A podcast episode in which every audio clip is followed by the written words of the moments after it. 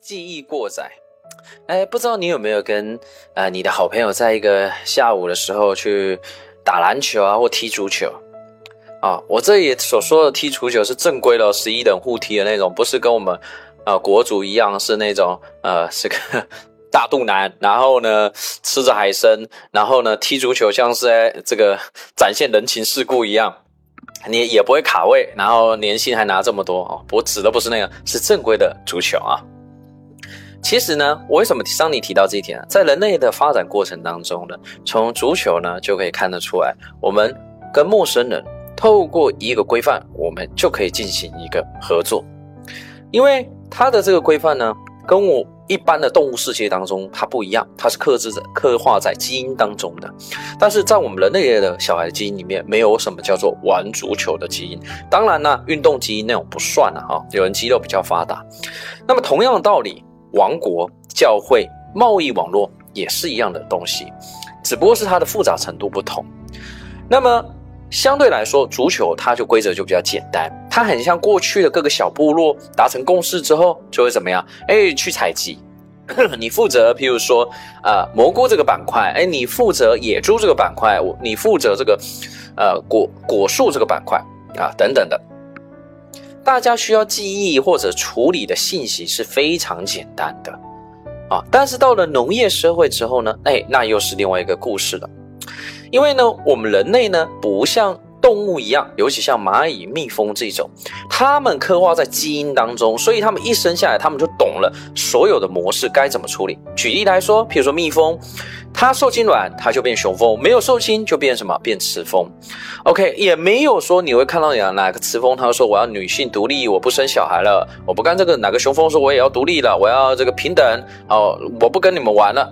他们也不玩这一块啊，是吧？那么讲到这个，好像也让我想到这种 DNA 的故事啊。上礼拜呢，我的一个表哥呢，公然的就是说，在我们家族的这个这个参叙的时候呢，聊到就是说她出柜了。啊，当然呢，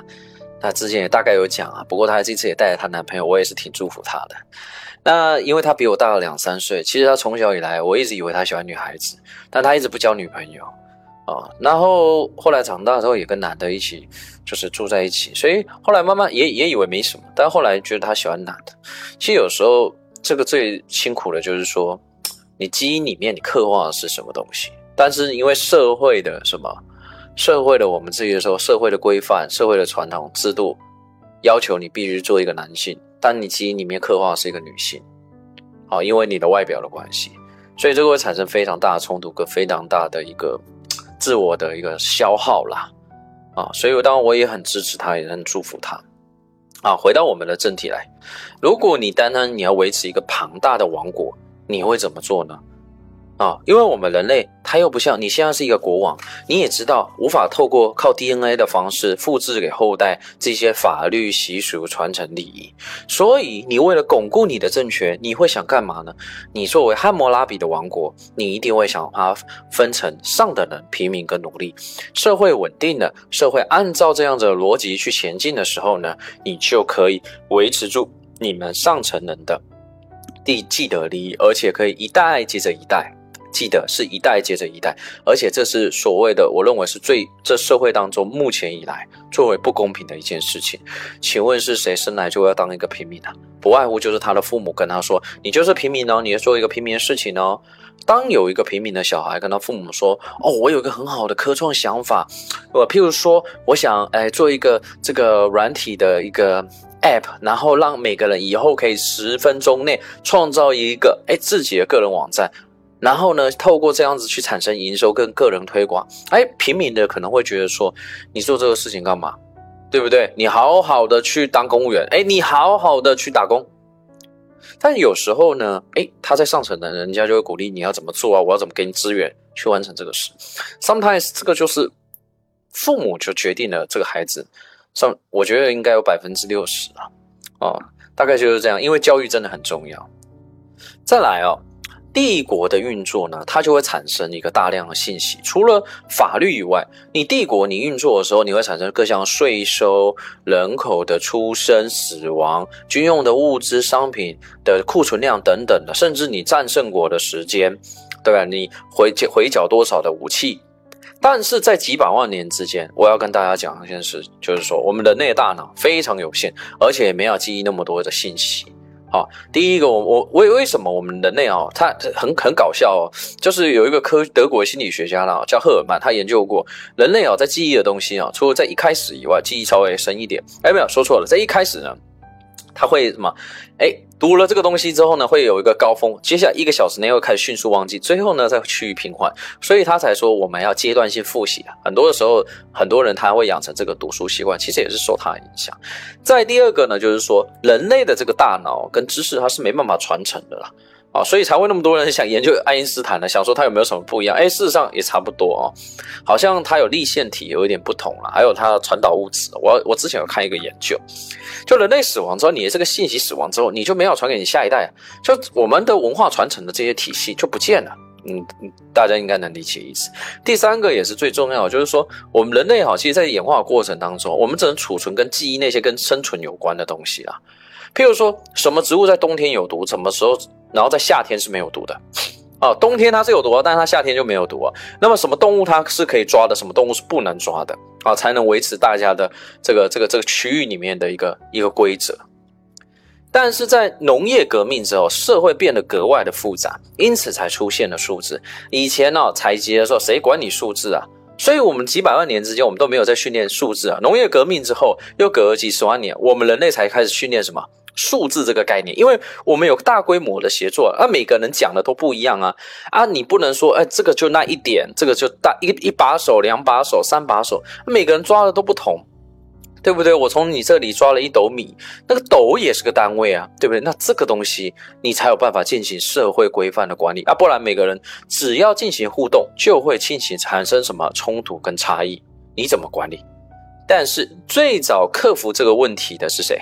就是在我们中东地区最近非常火红的中东地区啊，这个美索不达米亚南部的苏美尔人啊，苏美尔人呢，他因为他很早就发展，透过农业发展出繁繁荣的一个城镇，那人口数量我记得没错，好像最多有到十几十几万这样子。公元前三千五百年左右的时候呢，他们就发明了一套系统，可以储存人脑以外的这些系统。当然，这些系统英文有一句话叫 trivial，就是很琐碎的信息啦。那苏美尔发明的这套数字系统呢，正是书写文字，而这个泥板就是早期的器形文字的雏形。而这个文字的是采用这种实体符号来进行一个信息的储存。它基本上呢分成的两种，一种是数字，一种是符号。那符号呢就是代代表人、动物、啊商品、领土这些啊，他们管理合作需要的内容。而数字，他们跟我们的数字不一样的，现代数，他们是六十进位制，他们跟我们当代的十进位制是不同的一个概念。那么，即便到现在呢，我们仍深受他们六十进位制的影响。为什么呢？因为你看哦，一分钟是六十秒啊，那么一年是三百六十天啊，六十分钟又构成一个小时，一个圆又是三百六十度等等的，这些都跟六十的进位是有关系的。所以，即便到今天，他们也跟我们的生活密切相关。那就像我之前有提到，就是说早期记录哈的这些事实加文字，或者我们叫符号加文字，都是很琐碎的啦啊，譬如说。在三十七个月之间，总共收到了两万九千个单位的大麦，由库欣签合，就是他签署，他确认了，就是大概都是这样子。所以早期呢内容当中呢，他们并不会去记录一些哲学、诗歌、传奇跟法律，而只会去记录一些有助于合作跟管理所需要的内容。这个东西是特别重要的一件事。那也由于他们的发展比较前进，所以呢，我在这边还跟大家分享一下，就是苏美尔人他有多厉害哦，因为他们的数学包含他们这个记记录系统很很先进，他们还发展了日历、月历。啊，那么是这样子，他们一个月呢，大概是二十九点五天的一个月亮周期，他们还有闰月制度，而且他们还发还发现了许多我们人类一直要到近代近代科学才发现的星体。哦，那这个东西是真的非常非常非常卓越，因为他们当时就会把他们的神话、他们的神啊，跟某一些星体来去进行结合。哦，那当说实在有很多都不是肉眼可以看见的一个星体，但是他们却知道，嗯，那所以才会很多人说，呃，这个苏美尔人他好像就是这个外星人给他们知识文文明哈。等一下会提的一点就是说阿努纳奇啊，所以所以有时候觉得说，我都不然他们怎么突然就是说在整个人类文明当中突然这么的一枝独秀了？不过我觉得说也是有可能的，因为人类其实只要突破了一个发展上限之后。其实我觉得就是一路狂奔的一个一个一个路径啊。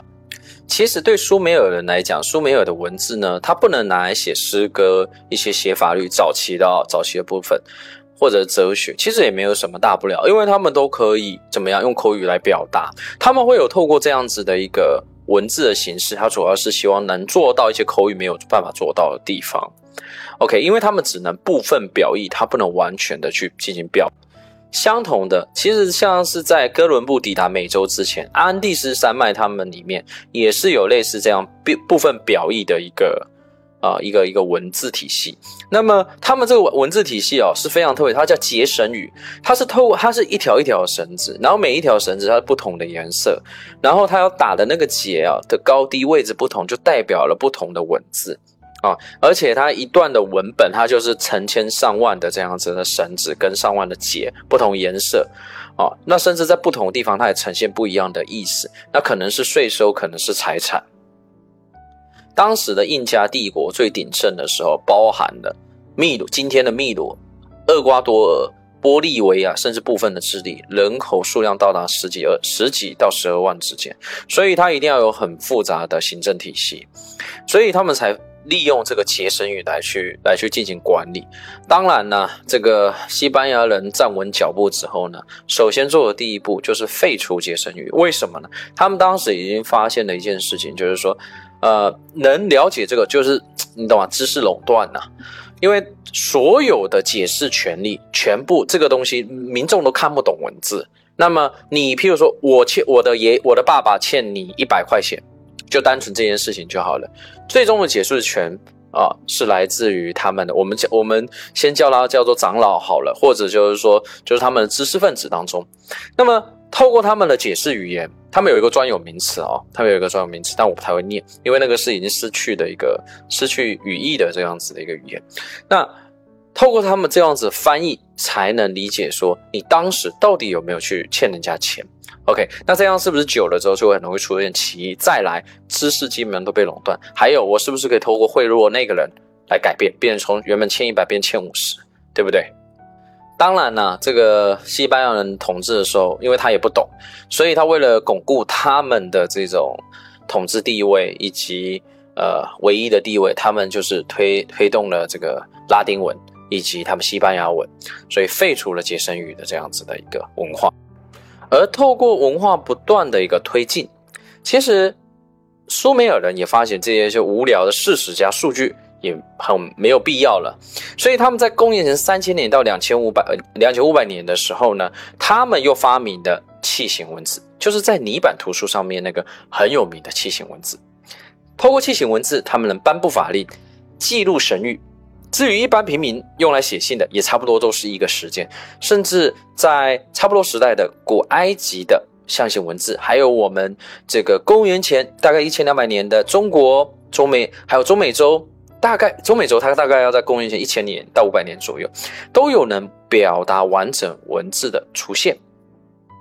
其实我当时哦有点不理解哦，为什么？你看我们早期的那个中国人，他是将甲骨文刻在龟壳上。那它它不会腐腐化，我很好很好理解，因为毕竟是龟壳哦。那么那个泥板，我也想说，它不是用湿的泥板，然后这不就很容易泥融化吗？对不对？它的确是早期的，我们看到相关资料就是早期的，它的那种泥板是很容易融化的。所以当他们早期，尤其在发，我们在谈到就是说记录事实。跟所谓的数字的时候，那都是很容易出问题的。那么后来才发明了什么技术上的突破，就是说器形文字、泥板图书这样子一个做法。其实他们记录了很多复杂的信息。那要怎么样保存跟它的耐久，就是必须让它去进行这个烧啊烧制。其实有点类似我们中国烧瓷器那种方式，让它变得非常干燥跟坚硬。再加上它都是埋在那种沙漠当中。比较干燥的环境，所以它并不会有太多的质呃，就是说质变啊，所以我才有办法保存下来，不然的话也是没办法。那也还好，有大量的这样子的文字啊，在各个文明不停的出现，使得我们可以用文字来记录我们的编史，我们可以耍浪漫，我们可以写戏剧，我们可以预言，我们可以写诗。当然呢，也还是要继续记录一些数字数呃数字的数据啊。那么早期啊，有许多的我们所谓的重要的经典，包含圣经啊，或者是希腊史诗的《伊利亚德》。印度的这个史诗《摩诃婆罗多》，佛教的大藏经都是口述的，每个人讲的肯定都不一样。那么，直到后面有这些记录的信息的记录的这个工具的时候，才慢慢的一代一代的传下去。那当然了，就是文字啦、泥板呐，慢慢的累积越来越多了。就像是我刚刚之前所提到的，你所有的信息在记录的时候，包含像泥板。啊，或者是不论你是记录在羊皮上面，还是像我们中国是刻在龟甲上面，你都要有怎么样？你要能找得到吧？你现在如果有成千上万个，就像我之前提到的，比如说我 A 租给 B，租期是三十年，现在租期要到了，我要收起来。但是说我们去皇室的什么档案库查一下，结果他说，哎，你们不用紧，先旁边去晾着啊，那个可能要十天半个月才查得到啊？为什么呢？因为这个里面有三百多万库，而且也不一定查得到，大概就是这样的一个概念哦。甚至因为它根本就不很难找到三十年前，所以才出现什么我们的泥板要烧制才能保存，技术的突破。而且我们到了，我们为什么一直强调中国，一直强调了这个古巴比伦啊，或者是苏美尔人、古埃及这些？呃，因为他们是唯一有发展出较好的检索体系。归档跟检索编目这样的系统性的人才去管理这些资料，使得我们对于我们我以往前朝的这些历史信息才有办法有一探窥知啦。其他很多的文明啊，即便啊，呃，陆陆都有在我们发现这些它的文字，但是由于我们没办法去系统性的了解跟认识他们的这些呃所谓的规范或制度，所以导致什么？就是说。我我们就算要把它找回来也没有办法。作者在那个文文文案当中呢，他有提到一个非常好笑的一个段落哦，是在考古学者在美索不达米亚发现的当时的学生四千年前的学生生活。那个学生是这么写的：说我走进教室，老师看了一下我的泥板，我漏了一些东西，他打了我一下。管事的人说：“哎，你没有经过我允许，又打了我一下。”管秩序的说：“你没有经过我允许，又打了我一下。”看门的人说：“你没有经过我允许，你又打了我一下。”这个让我想到我们最近这个抖音里面啊，有一个非常有趣的，就是一个爸爸，呃，抓着一个小孩，问他说：“我们来造句造词啊，叫什么什么大什么粗。”哎，什么大什么粗？那小孩说：“ 这个什么大什么粗？说我大便粗，这个我我我也我我快笑死了啊！然后呢，那老爸快把他锤死。然后呢，我之前那个什么，有一位艺人也是呃，有个明星演的什么，也也是演的一个什么爸爸在教小孩，然后极度的狂躁啊！这让我想起来，真的是在这方面哦，我觉得教小孩这种没有耐心的这种嗯。基因吧，我觉得这是真的是刻画在我们基因里面的，用这种大教教育理念呢，我觉得是刻在我们基基因里面的。好，题外话，几个世纪的过去，我们的人类啊，在数据的处理跟自然的思考呢，差异越来越大，数据也越来越重要。大概在九世纪不到的时候呢，我们发展了一种具有表意的文字，让储存跟处理数字的效率。一日千里，成为重要里程碑。它是由十个符号所组成的，代表零到九。很容易让人搞错的一点就是说，它叫做阿拉伯数字。可是呢，实际上它是由印度人所发明的。在这里提一下，说真的，在九到十四世纪，阿拉伯世界呢是真的是纵横世界。阿拉不应该说是阿拉伯的这个王朝呢，是真的纵横世界。当时的欧洲呢，说这还是属于在蒙昧无知阶段。那因为他这个攻打这个印度的时候，我们或者说我们叫贸易运动的时候，发现了这套体系，而且他觉得很好用，因此加线呢加上了我们的加减乘除号，才变成了我们现代数学的一个基础。那也顺带一提啊，那当时呢，他们因为两个世界，阿拉伯世界。对吧？跟印度世界互相的一个碰撞，翻译很多的著作跟学说啊，因为有包含了贸易跟统治的，了解的科发展的很好的科学、哲学、医学、文学，所以都是来自于那里的作品。所以全世界认识阿拉伯数字，是因为阿拉伯人四处去贸易才才了解的。那么刚刚提到了这个欧洲的部分，他们也是大概到了十二、十三世纪，阿拉伯数字啊和其他的。伊斯兰的成果传到了，透过这个西班牙和意大利传到欧洲的时候，才开始产生化学变化的。说实在的，特别是在文艺复兴时期，这些知识也对欧洲的科学革命产生了非常重要的一个运动。这套体系跟表达方式吧，应该算是全世界唯一共同的语言。不论你是哪一国人，好，你说的什么样的阿拉伯语、印度语、英语、中文，不论你说的哪一国话。你用这样子的一个体系，数字体系哦，或者我们说十进位体系，数字系统是成为我们世界当中目前最重要的。不论你是想打动政府、打动女朋友、打动家人，你都必须学会用数字说话啊。专家呢，以前我们怎么说话？哎，贫穷，你很贫穷，你很幸福，你是贱人，你是穷人，你是低等人。但是现在呢，我又把它翻译成数据了。什你要过了多少的贫穷线，你才算是穷人？你的幸福要符合什么主观幸福感的程度？还有你的信用等级啊，像是这些都跟我们的科学、跟我们的数字去量化它。所以，经常我们在现代的一些我们说管理也好、社会组织环境也好，经常希望人在表达上面定性定量，它是怎样的一个属性？它有多少的量？这样子我们才有办法进行一个客观的衡量啊。当然不代表说定性定量你就有办法判断准确。可是如果你不定性不定量，你大部分都是按照你的感官去感官这个事，感知这个事情，所以更容易产生一个误区。其实现在的文字哦，有点像是反客为主。大家不知道有没有觉得？你看到那个科学呃，我们在计算机里面，它大部分是二进制啊。它只有零跟一去组成所有的内容，但是它却可以发展出人工智能。OK，那么现在由人工智能反过来带领人人类往前进。以前是，也就是说，你可以说人类呃所创造的人工智能，其实它最早的版本就是一个记录体系啊，器型文字。但是由于它不断的更新迭代，它现在甚至比我们单一个个体的人类还要来的聪明。当他有一天变变成比我们群体的人类来的聪明的时候，那有没有可能发生像科幻电影什么黑客任务啦、魔鬼终结者那样的一个一个情况呢？也很难说清楚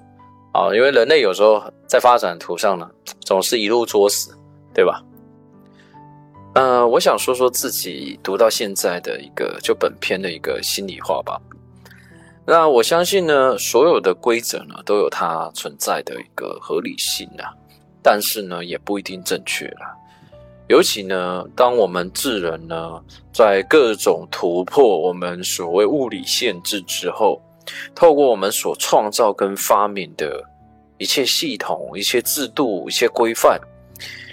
那么来控制整个社会体系的时候，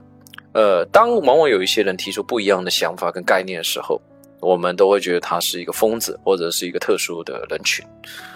啊，譬如说像是潜规则啊，潜规则它不好啊，不对，但是有一些潜规则或者是潜移默化的规矩跟规范，譬如说你明明不喝酒，你去一个酒桌上，哎，有一个人敬你啊，不论他是一个平辈、晚辈、长辈，你一定要给他敬回去，但你不喝酒，所以你到底要敬呢，还是不敬呢？就你生物的本能呢？你喝这个酒呢，可能你会荨麻疹，你会过敏，你会脸红，你代谢没办法很好的过去。大部分的汉人都有一个叫做代谢酒精，哎，代谢酒精缺乏症候群，这就是类似那种分解酒精的酶啦。啊，那其实有很多的体系，其实，在我们当下这个时代，其实也慢慢一再的这个去突破了，大家也开始对于很多的观念哦，也慢慢破除了。当然，要适应在社会当中呢，其实就像我一开始提到了，其实我们人类在发展历史地图当历程当中，我们基因里面事实上没有刻画一个东西叫合作。合作里面最重要的东西来自于我们的情商。情商就像我前面有提过呀，情商它到底是什么样的一个东西啊？那当然呢，包含我们里面有提到一些内容，就是说，哎，有没有会有一天有一个狂人啊，像是马斯克啊，他就已经在做这个事情了，就是说，他想把芯片呢，就是说植入大人的大脑里面。当然，他的利益是好的，他有别的目的，我等下会说。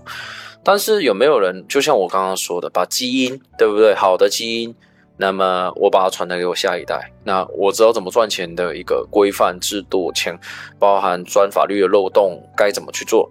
啊，该怎么去跟政府官员收秀，我把它传递我下一代，可能我就不用嘴巴讲，我传在基因里面，那我可不可以把我存把他的那些所有的信息存在我大脑的芯片里面，将储存之后呢，传递给我儿子，那这样子呢，我的思维是不是可以传递下去？对不对？那以后我甚至还可以卖。哎，当然了，真正好的东西呢，我估计他是不会卖的哦。那其实呢，马斯克他是做那个是什么呢？他其实最主要做那个是大脑的信信息啊，就是说转为行动的一种设备。他比如说，可以恢复视力啦，他可以移动肌肉啦。那其实他也慢慢想往这种储存信息。就是大脑信息啊，就等于就是说，在某个层面上，这个人等于永生了啦。在某个层面上，等于这个人的永生哈。那么还有另外一方面，就是说，其实我们也透过本片哦，也包含前面的一些篇章，也是在思考，就是说，哎，人到底是善还是恶？本性呢？其实我觉得人的本性就是一个灰度值的。那么它更多的就像我们的 DNA 一样，它其实很多东西都没有写进去。那其实它会变好变坏，更多的是我们后天的学习、潜移默化的懂教育、政治、法律去给它循循善诱所变成而成的。所以很多人说人性本善，真的，我觉得它，我就我不认不认为了。我觉得人性它就是一个灰度了，看你怎么去带了。你可能没有对这个打骂小孩是有一个打骂教打骂教育。但是他可能从小看的影片，他可能有这样的倾向，但是他看的那样的信息一多，接触的朋友一多，甚至有可能他被霸凌之后，他就是容易产生反社会人格等等的啊。所以我觉得，呃，透过读完本篇哦，其实我们可以更好去了解我们整个人，包含我们自身一个个体跟我们的一个团体之间它的运作的逻辑跟规范啊。不论你以后是要去。了解，或者是进行一个管理，甚至进行一个全球范围内的一个活动，我觉得都是一个很很触发人心的一件一一本书了，跟一件事情。好了，今天就聊这么多。一个人能走多远，关键在于与谁同行。我们用跨越山海的一路相伴，希望得到你订阅、分享、评论的称赞。我是桑尼，我在桑尼学习看，与您不见不散。